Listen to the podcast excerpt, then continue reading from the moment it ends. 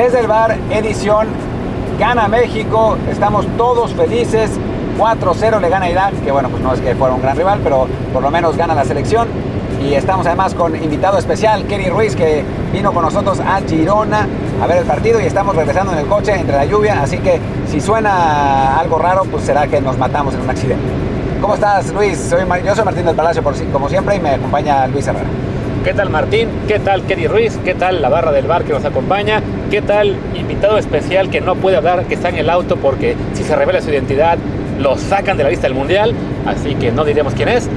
Pero bueno, aquí andamos y antes de comenzar, como siempre les recordamos que este podcast está en Apple Podcasts, Spotify y muchísimas otras. Por favor, suscríbanse en la que más les guste, de preferencia en Apple Podcasts, donde también les pedimos un review con comentario, el review de 5 estrellas para que más gente nos encuentre y también que sigan el canal de Telegram desde el Bar Podcast, donde ya conocen la rutina. Tenemos ahí una muy buena charla y algunos eh, días de eventos muy especiales que ya están por volver.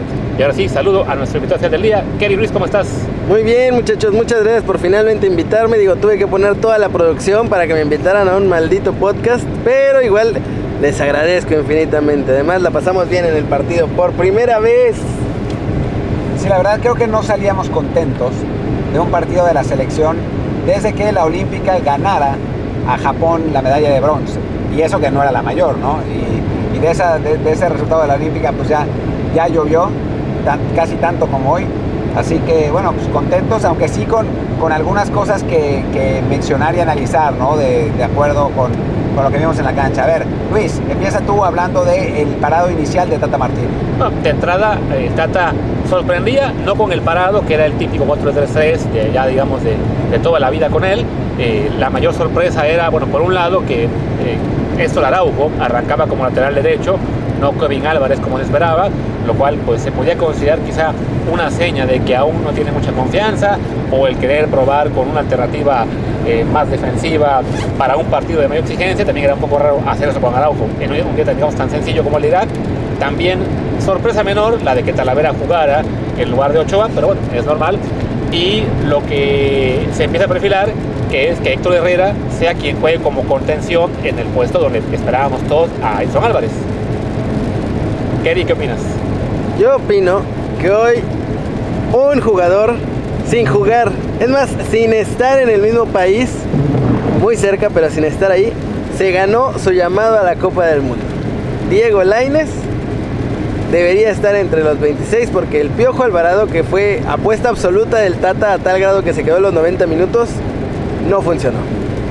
Sí, creo que valdría la pena hacer un análisis un poco de este, en este parado inicial un poco jugador por jugador de los que pues tienen importancia, ¿no? Porque, a ver, Héctor Moreno jugó 45 minutos, pero tocó tres balones porque los iraquíes no atacaron, así que no, no tiene como mucho, mucho sentido mencionar su, participación. Y Talavera tocó un balón, si, es que lo tocó, una, una que salió y para la foto porque la hubiera podido sacar con el pie sin problemas.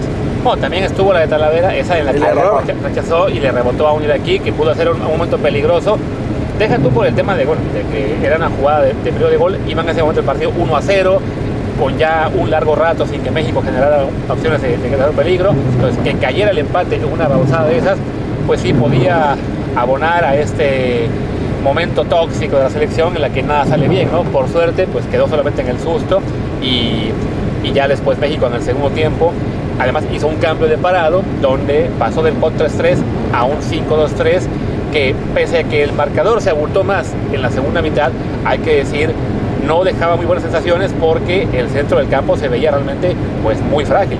Sí, bueno, volvamos al primer tiempo, pues nos, estamos eh, volviendo medio locos. Volvamos al primer tiempo porque fueron dos partidos realmente distintos, ¿no? O sea, el primero que México lo juega en 4-3-3, eh, con, con, la alineación que, que, ahora les diremos. Y el segundo México lo juega en 5-2-3 con seis cambios, así que es, es, como otro partido. Pero en principio, digo, juega Talavera, que pues, no lo mencionemos mucho, de centrales Montes y Moreno, que pues bien en lo que, en lo que cupo, y después los laterales sí son más de análisis, ¿no? O sea, del lado izquierdo, Jesús Gallardo, que jugó los 90 minutos y fue el mejor jugador de México con mucha diferencia, eh, llegando a línea de fondo, creó el primer gol, metió el tercero, eh, siempre fue peligroso, participó muchísimo, o sea, entró eh, ese, digo, el rival obviamente cuenta, ¿no? Pero es ese gallardo mundialista, ¿no? Que parece un poco lo que le pasa a Ochoa, que puede jugar horrible en el club, pero de pronto se pone la camiseta de la selección, se acerca al mundial y cambia su, su manera de jugar. Y después, Kerry, platícanos cómo viste a Néstor Araujo de lateral derecho.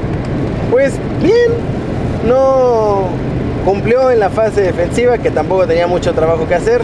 En ataque, pues se le veía la limitante de ser un central y no saber muy bien qué hacer con el balón una vez que estás en tres cuartos de cancha. Y hasta ahí, o sea, creo que no hubo nada ni a favor ni en contra de Néstor Araujo en esta posición. Sí, creo que Néstor había arrancado un poquito nervioso, quizá por estar fuera de posición, este, se le notó ahí con un par de...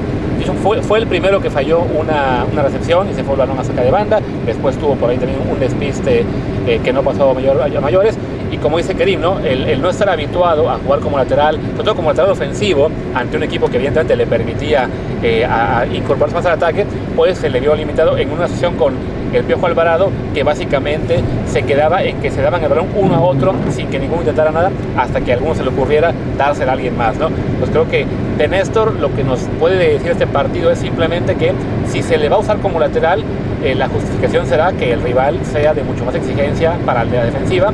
Entonces, bueno, ante Polonia o, Argentina tiene sentido, pero ante un rival como fue este Irak, que en principio era más una, una prueba para ver qué podía hacerse ante Arabia, pues no, no es ideal. Bueno, pasamos al medio campo en el que Héctor Herrera juega ese papel de, de pivote defensivo, metiéndose entre centrales, eh, sacando la pelota, organizando un poco desde atrás también, porque los dos interiores no son realmente organizadores.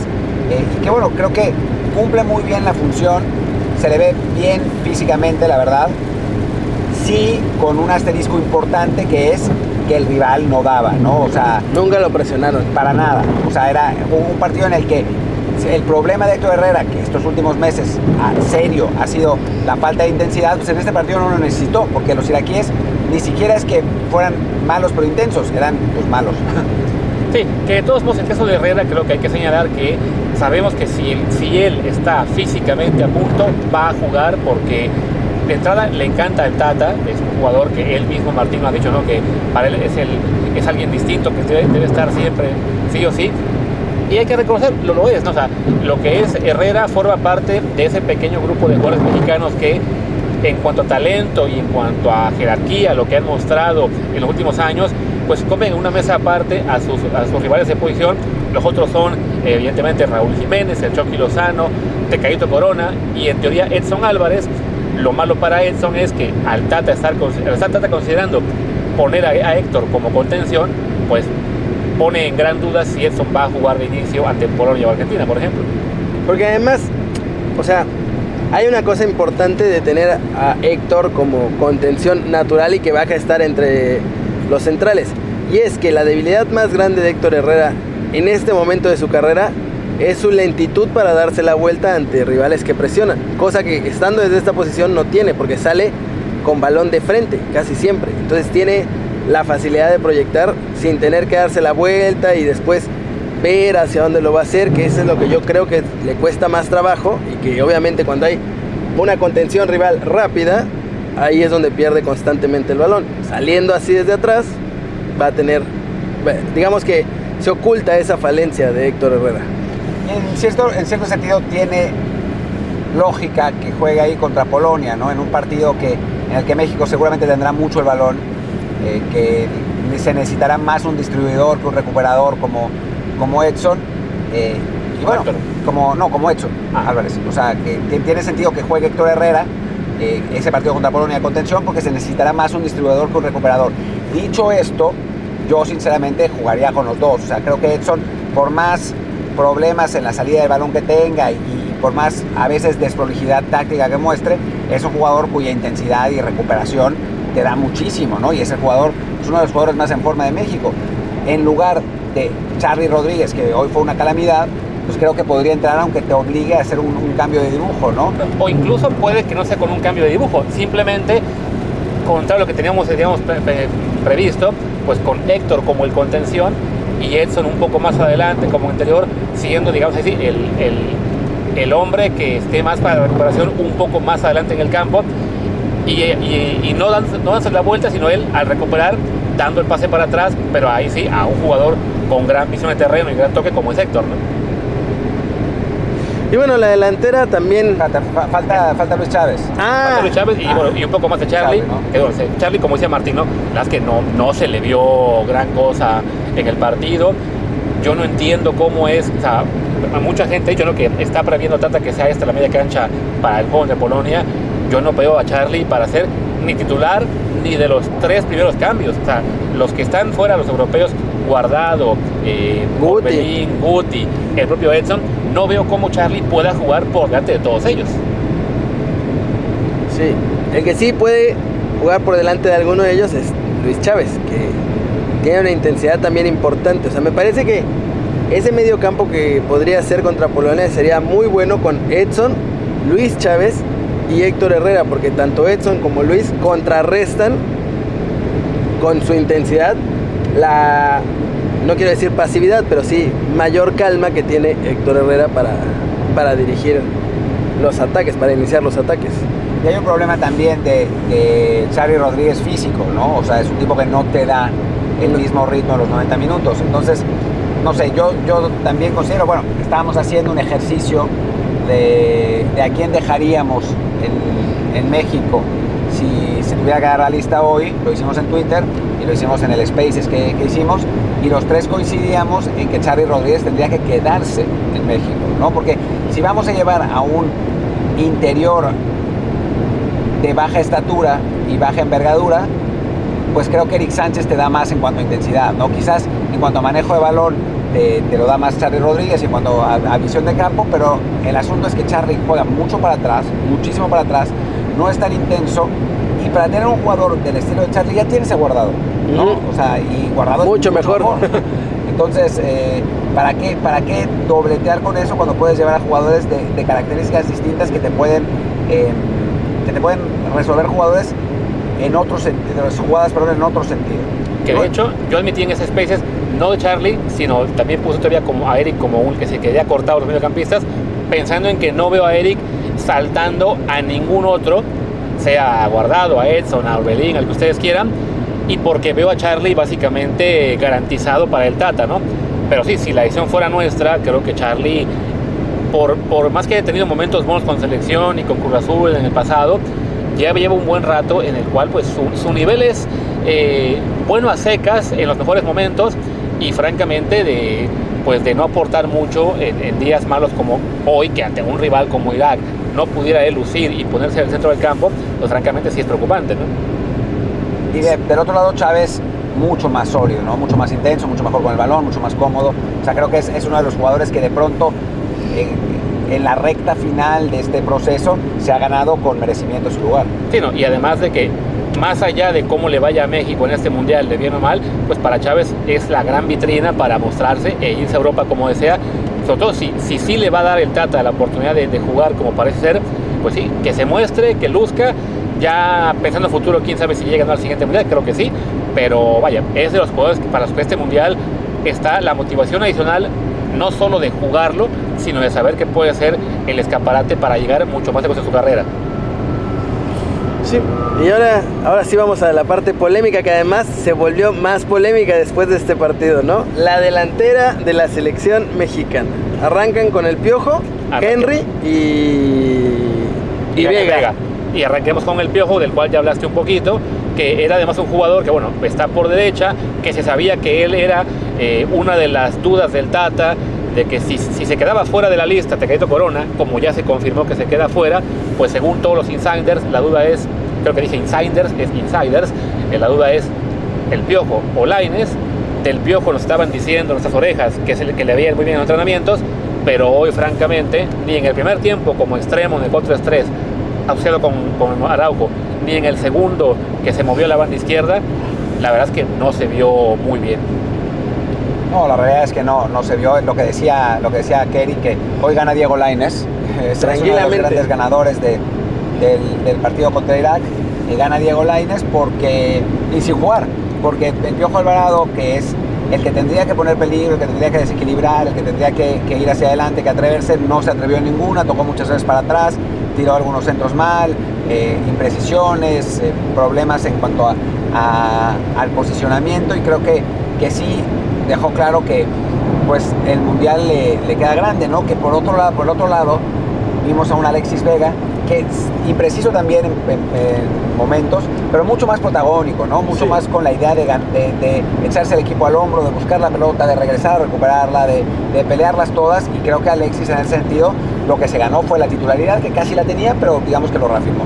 Sí, que para Alexis la mayor duda es, oh, perdón, perdón, Cari, que ibas a entrar, dale, dale. es que Alexis, bueno, lo hemos visto todo el proceso como extremo izquierdo, como suplente del Chucky, eh, rara vez han jugado juntos y al ser el que, el que queda fuera Tecatito, pues para algunos eh, quizá estaba la duda de, bueno, quizá el Tata se la va a jugar sea con Laine, sea con el Piojo, sea con Antuna.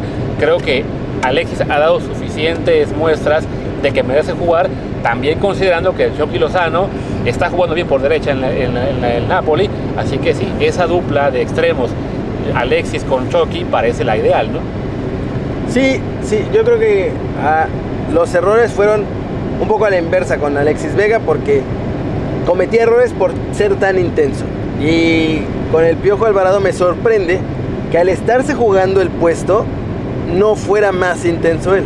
No buscara más el balón, no buscara más verticalmente, eh, sino tu, tuviera hasta cierto como temor de más temor de equivocarse que de intentar hacer algo diferente. Entonces ahí creo que pierde la partida y pues no es que tuviera enfrente una super defensa, no era el catenacho italiano, tenía a Irak enfrente y no los podía pasar. Sí, lamentablemente, porque sí, nos habían dicho que los entrenamientos andaban muy bien, pero bueno, pues queda claro que los entrenamientos y los partidos son diferentes, ¿no? Y después está la polémica del 9, ¿no? O sea, después de, de lo que pasó con Santi Jiménez, de, de, pues la protesta generalizada de que Santi tendría que, que estar en, en, el equipo y todo el mundo ma mataba a Funes Mori diciendo que es el que se tenía que quedar, etc. Martín, no hay polémica. Ah. Es Funes Mori y 10 más. Y 10 más después de, después de este partido. Porque la realidad es que Henry Martín, que jugó el primer tiempo, pues no convenció, ¿no? O sea, le, le costó mucho trabajo, eh, impreciso con el balón, o sea, el Funes Mori, que tanto criticaban los jugadores de los aficionados de América, volvió jugando con selección, cuando intentaba salirse de, de la zona de influencia, eh, no, no se sentía cómodo, no aparecía. El, el gol de, de, México, habría que ver la repetición porque venimos regresando al estadio, no lo vimos, pero el que aparece en su zona es Alexis Vega para, para definir. Ah, o sea, hay, hay algo con Henry Martín que muestra un poco que la, el hacer muchos goles en Liga MX con el equipo que genera más oportunidades de gol de, de la liga, pues no es lo mismo que jugar ya en selección, ¿no? Hay, hay una, una, cuestión de camisetas, hay una cuestión de, de, momentos, hay una cuestión de presión que la verdad es que sí cambia. Y no sí. es lo mismo jugar contra niños en los También. Olímpicos. Exactamente, ¿no? Que bueno, que era parte de los argumentos de, de, para Henry Martín, que bueno, que lo hizo bien en los Olímpicos, que tuvo en la eliminatoria momentos importantes, pero sí, de, los cuatro delanteros de México, que en ese momento son las, las opciones, su, su, argumento, que no es poco, es que es el que estuvo en mejor momento los últimos seis meses, con que fueron 12, 14 goles en liga, contando liguilla, y que sí eh, ha sido quizá la mejor temporada de su carrera, pero se debe tomar en cuenta lo que decía Martín, ¿no? que juega para un equipo que es de los que más generan la liga, digamos que, que por calidad él parte con ventaja contra los rivales y en cambio con selección mexicana, al menos ante Argentina y Polonia, pues es lo contrario, México va a sufrir para generar eh, muchas posibilidades. Y por otro lado pues aparece en ese tiempo un Funes Mori que sin ser brillante ni nada por el estilo, bueno, marca un gol, se le nota más cómodo al tratar de asociarse con sus compañeros, que hay que recordar que en su momento digamos de, de, Prime, que fue largo en la Liga MX, sí era mucho más jugador de lo que ha sido Henry Martín y que el punto negativo es, claro, que en el último torneo estuvo lesionado y que le ha pesado un poco el jugar con la selección, pero pues sí más allá de si va Raúl o no va y por tanto quedar afuera o no Santi, creo que hoy es claro que si tiene que jugar México ante Polonia sin Raúl, el titular va a ser Funes Mori. Uh -huh. Va a ser Funes Mori y me parece que con, con lógica, sí. ¿no? O sea, es un tipo que se siente más cómodo en el sistema del Tata, claramente, que físicamente puede competir mucho más contra, contra Polonia y que probablemente técnicamente también. O sea, no es, no es que no es que Funes Mori sea un, un tronco, no, no es, no es un no, delantero, no. al contrario, más bien es, es, es, un jugador que se, que se asocia bien. En su techo, su techo es mucho mayor que el de Henry Martín. El asunto es que no ha andado bien, esa es la realidad. Pero lo que te puede ofrecer eventualmente, pues sí es más y está claro. Pero ahora hablemos de lo que pasó en el segundo tiempo, ¿no? De, cómo México cambia 5-2-3 y con, con seis cambios. Si quieres, Kerry, arráncate con, con los cambios y más o menos qué viste. Sí, entran Kevin Álvarez, entra Jesús Angulo, entra el Chiquito Sánchez, entra Luis Romo, entra el Brujo Antuna y, eh, bueno, Funes Mori del que ya hablamos. Hace seis cambios la selección mexicana, que eran pues, todos los que se podían hacer. Cambian a. No entendí bien si era un 3, 4, 3 o un 5, 2, 3, porque al principio les costó mucho trabajo. Después, ya también el partido dio más espacios y permitió que tanto Romo como Eric Sánchez tuvieran más chance de, de atacar ahí. Pero bueno, o sea, después de que ¿Qué te gusta? 5 o 10 minutos que les costó, se asienta México y empiezan a caer los demás goles. Así que pues, funciona, por lo menos contra esta selección de Irak. Ahora, yo no sé ustedes contra quién verían este parado. Yo francamente contra nadie porque sí siento que más allá de que cayeran más goles en el segundo tiempo, tiene que ver un poco que bueno, se desfonda Irak, ya también eh, un equipo, bueno, que viene aquí pues como, como sparring, pero sin, sin ser un equipo muy fuerte, que físicamente también tampoco estaban, digamos, en, un gran momento. Se decepcionan algunos jugadores, si me recuerdo. Eh, y, caen los goles, pues por, por insistencia de México, por una cuasi generalidad de, de, Gallardo, y luego ese penal que no sabemos si era o no, ya, ya lo sabremos cuando veamos la repetición. Pero sí, por momentos veíamos ese medio campo de México, la verdad, pues muy, muy abandonado, ¿no? O sea, parecía que los otros ocho jugadores de campo formaban un círculo muy cerca de las bandas o, o las áreas y, este Romo y Eric Sánchez pues básicamente solitos en un radio de 30 metros, ¿no? También hay que eh, considerar pues qué tan prudente o qué tan válido es hacer este experimento en un juego ante un rival, por un lado, tan débil y además con lo que ya era en ese momento, pues prácticamente el equipo B de México, ¿no? O sea, no, no lo pruebas con los titulares.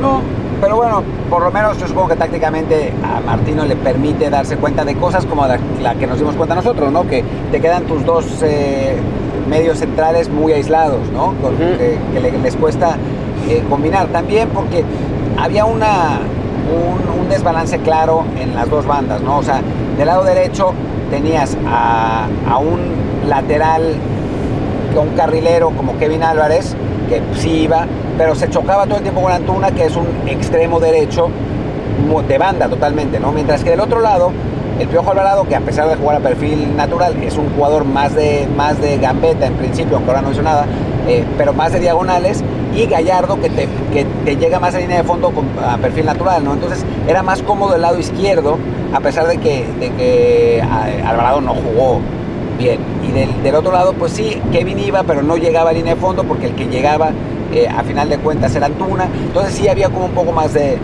más de confusión, ¿no? Creo que, que permite sacar conclusiones en la medida que, que, es un parado táctico contra un rival que te permite hacer esos experimentos, ¿no? Que no, no te va a presionar muchísimo, no te va a cortar con faltas, eh, no, no, va, no van a pasar locuras. Pero sí, en la práctica quizás contra Arabia si necesitas goles y el partido está jodido, pues sí, ¿no? Pero, pero como para empezar así o como para considerarlo como una alternativa válida en una situación normal, yo me parece que no va por ahí.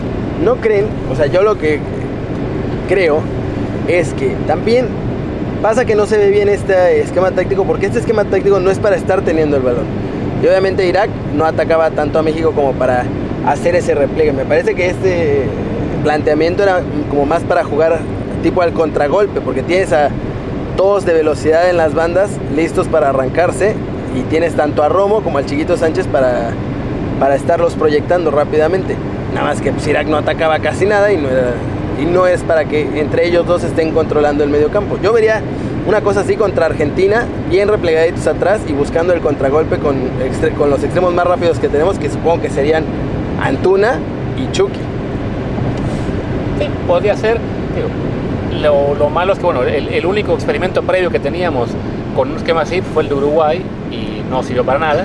y además fue distinto, ahí se jugó, se jugó línea de 5, pero jugaron 5-3-2, digo 5-4-1 más bien, no, no 5-2-3 como hoy.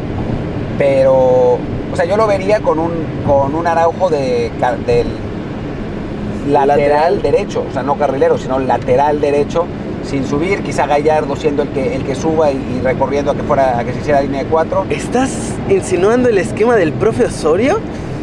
El, el 3 rombo 3, ¿se acuerdan? Qué grande. Pero bueno, ¿ibas a decir algo, Luis? No, bueno, creo que ya simplemente sería a lo mejor este analizar a los seis suplentes que entraron. Ya hablamos de Funes Mori bastante. Podemos ahí comentar los otros cinco, eh, como hicimos como titulares.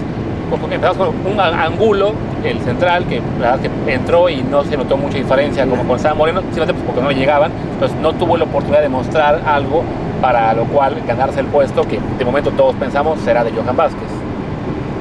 Sí, yo creo que Angulo, nada. ¿Quién más entró? Kevin, a, a mí no me gustó tanto Kevin, porque pues, precisamente no podía tener la proyección que lo hace tan peligroso. Entonces, yo sentía que estaba un poco bloqueado ahí. A Martín, sí le gustó. Que a mí me gustó que fue la verticalidad, ¿no? O sea, sí lo, obligaba el esquema, la situación a interiorizar demasiado y entonces se hacía menos peligroso, o sea, quedaba, en lugar de tener, de tener la banda para él, quedaba metido entre, los, entre el lateral y el central de los, de los iraquíes y le costaba más trabajo, pero creo que intentó, buscó, fue rápido, fue intenso y no me parece poca cosa, ¿no? Para, para una selección a la, que, a la que a veces le falta intensidad. Creo que está claro que no va a ser titular y que el titular todos los partidos, salvo lesión, será Jorge Sánchez.